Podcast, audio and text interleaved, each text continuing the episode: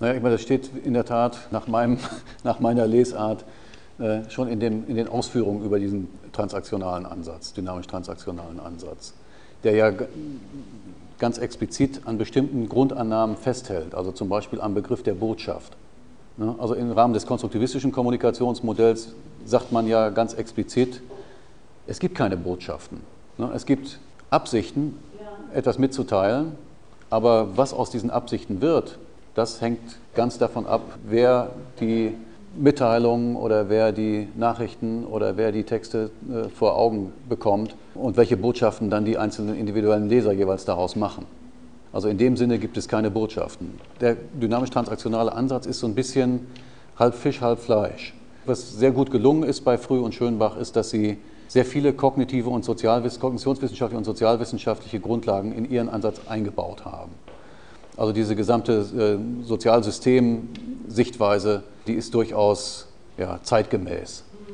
Aber Sie können nicht auf der einen Seite sozusagen diese Intra- und Intertransaktionen, insbesondere die Intertransaktionen, ausdifferenzieren als Wechselwirkungsbeziehungen, Transaktionsbeziehungen zwischen Aktivation und Wissen und gleichzeitig auf der Intertransaktionsebene an dem klassischen Kommunikationsmodell nach dem Shannon-Weaver-Muster festhalten. Das beißt sich, das ist inkonsistent.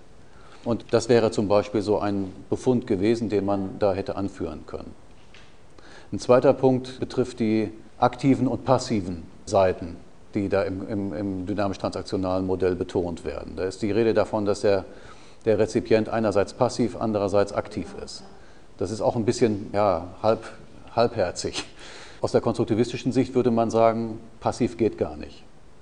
Also selbst die passivste Einstellung ist immer noch so aktiv, dass man das gar nicht anders als aktiv nennen kann. Also diese Passivität gegenüber irgendeiner Botschaft oder über, gegenüber irgendeinem Angebot ist grundsätzlich aus konstruktivistischer Sicht abzulehnen. Die gibt es nicht. Also es gibt nicht den passiven Rezipienten, der sich irgendwie berieseln lässt. Selbst der, der sich berieseln lässt, ist nicht passiv, sondern das, was sozusagen rieselt, äh, das ist aktiv konstruiert. Ja? Und insofern gibt es da wiederum sozusagen ein grundsätzliches Problem an der Stelle. Also diese Passiv-Aktiv-Geschichte. Botschaft, Passiv-Aktiv. Und ja, das hängt jetzt ein bisschen mit, ist sozusagen die Gegen, Gegenrichtung aus, aus der, des Botschaftsbegriffs. In dem Moment, wo man an Botschaft festhält, hält man auch an sowas wie Manipulation fest. Das tun Früh und Schönbach auch. Aber das ist vielleicht auch ein interessantes Thema, auch für eine Diskussion hier. Weil einerseits eröffnen ja auch die Überlegungen jetzt aus diesem konstruktivistischen Kontext eine Möglichkeit, manipulativ auf andere zu wirken, auf andere einzuwirken. Also wenn man die Konventionen in einem kulturellen Raum, in einem sozialen Raum kennt, dann kann man sich dieser Konventionen bedienen, um das Verhalten anderer zu beeinflussen und zu steuern.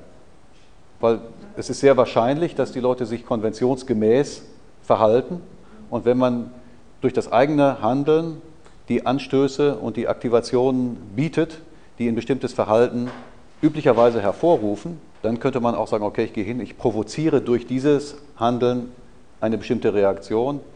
Aus der Sicht des Provozierten ist es sozusagen die konsequente, sozial konforme Reaktion, aber aus der Sicht dieses Provokateurs ist es dann sozusagen eine Manipulation. Die Möglichkeit gibt es natürlich. Ja. Ja, jede, genau. Die. Sagen wir so, die, die, die Manipulation ist sozusagen der Missbrauch der Konventionalität.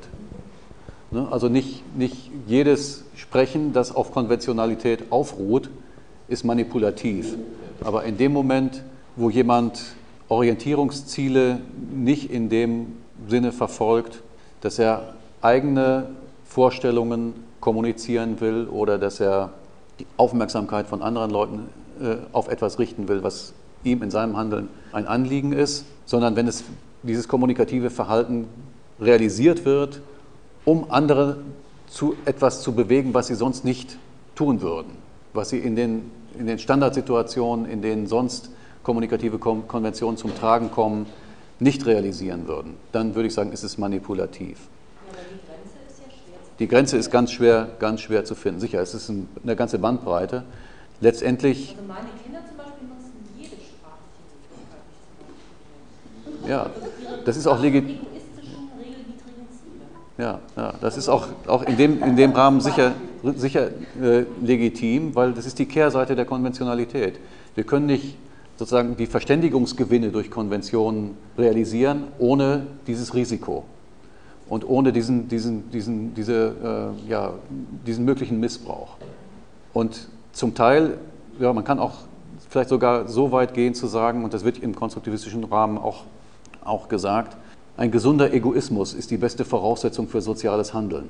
Also in diesem eben etwas kompliziert umschriebenen Sinne können wir unsere eigenen Ziele nur dadurch verfolgen, dass wir sozusagen die sozialen Geflogenheiten dafür nutzen.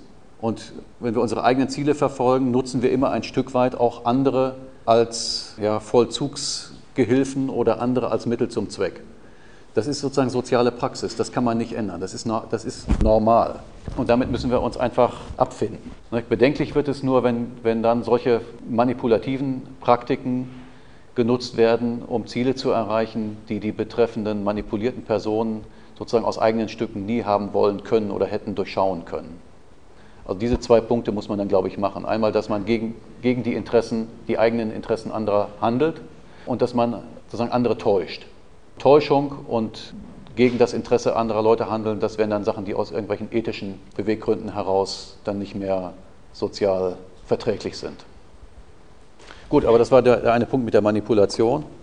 Also das wäre noch, dieser Begriff taucht ja in dem transaktionalen Modell auch auf, in den Intertransaktionen, da ist auch von Manipulation die Rede. Das müsste man also differenziert sehen, in dem Moment, wo es halt keine Botschaften mehr gibt, die, ja, sagen wir mal, kausal irgendein Verhalten hervorrufen, wird der Prozess so kompliziert, wie wir es gerade besprochen haben. Und umgekehrt ist eben, wie wir auch gerade schon festgestellt haben, Manipulation sozusagen nicht immer was Schlimmes, sondern ist nur dann was Schlimmes, wenn sie gegen die Interessen der Akteure gerichtet wird und wenn sie die Akteure über das tatsächliche Anliegen täuschen. Sozialsystemische Ebene, die, die im transaktionalen Modell aufgespannt wird, die ist ja jetzt hier im Studienbrief auch nicht weit ausformuliert. Also das ist ja nur angedeutet, dass es da diesen Rahmen gibt, diese Einbettungen gibt. Und dazu gibt es auch kein konstruktivistisches Gegenmodell oder Alternativmodell, was hier jetzt irgendwie expliziert worden wäre. Das gibt es schon, aber ist eben jetzt nicht Gegenstand, äh, Inhalt dieses Studienbriefes gewesen.